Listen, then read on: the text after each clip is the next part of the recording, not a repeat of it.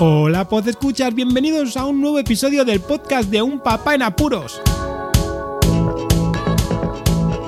Ya en este 191, en un momento en el que estamos todos inmersos en la Eurocopa y siempre saludando y dando ánimos a Eriksen, ese futbolista que ha sufrido un desmayo, parece ser por una insuficiencia cardíaca.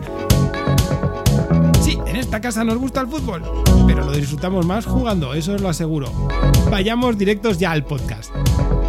¿Listos? Comenzamos.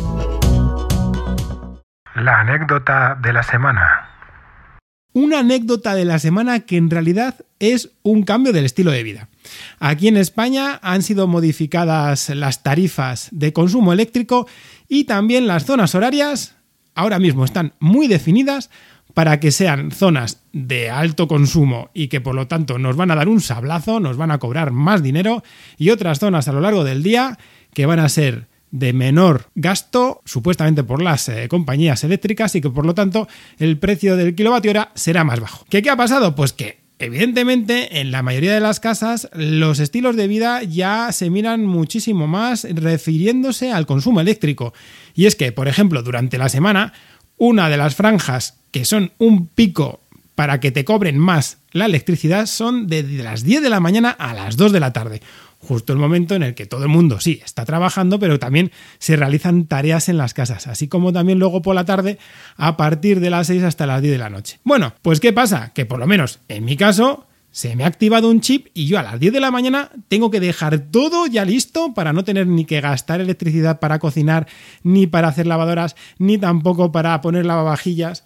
Y por la tarde-noche lo mismo, lo miras un poco con reojo, porque seguro que algo tienes que utilizar, pero ya dejas preparadas las comidas y las cenas de tal forma que no tengas que cocinar ni gastar tanta electricidad en esas horas, que es que son horas punta, que llegamos a casa y los niños ya de por sí vais a gastar electricidad por calentar el microondas, por poner los baños, las luces.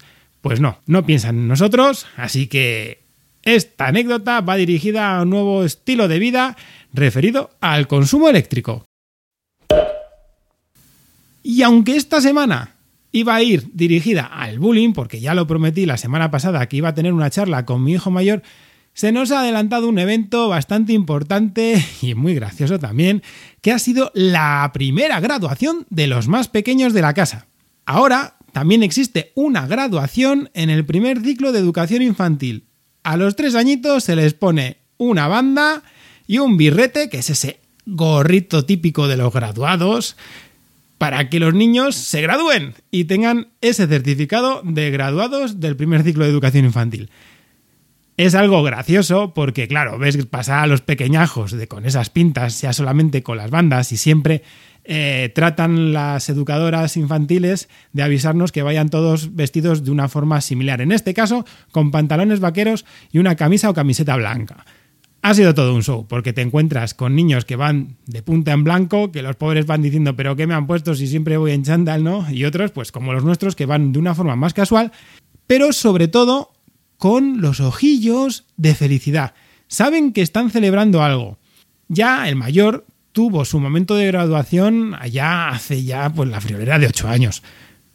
Lo vivimos igual de bien porque son momentos que no te esperas y luego pues te das cuenta que aunque sea una pequeña chorrada de celebración, que en aquel caso no fue tanto como esta, se te dio un diplomita y ya está, pero sí que te quedas así mirando y dices, jo, ¿cómo van creciendo? Que es lo más importante, cómo van poco a poco avanzando en sus estudios académicos, pero también ves esa felicidad y ves cómo pues Asocian también que el cole es divertido, que se hacen celebraciones, nos hemos puesto las botas a sacar fotos, era el momento en el que teníamos que gastar las ráfagas de los móviles a todo trapo. También conseguimos en nuestro caso hacer una foto en el que Carlota se escapó con todo el grupo de los niños, todos los compañeros que han sido sus primeros compañeros aquí en León, porque ya dejamos en Granada sus primeros compañeros que tuvieron durante más de año y medio, casi dos años, en su primera escuela infantil.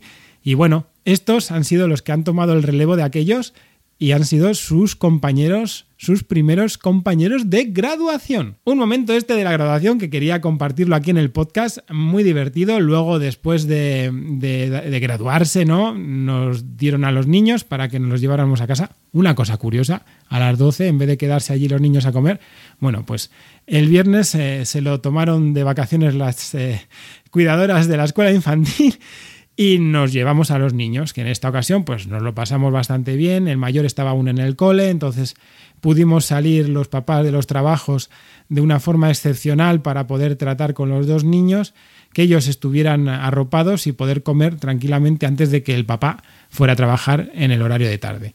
Así que nada, la graduación, la primera graduación de los pequeños, pasan ya el año que viene al segundo ciclo de educación infantil, con su hermano mayor van a estar en el colegio un añito, el hermano mayor está en quinto, el año que viene pasa a sexto y después ya se va al instituto. Buah. Estos chavales crecen que son una barbaridad.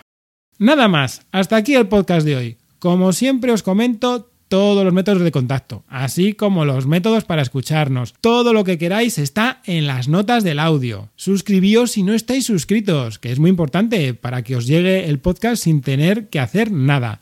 Muchísimas gracias por escucharme. Un saludo y hasta luego.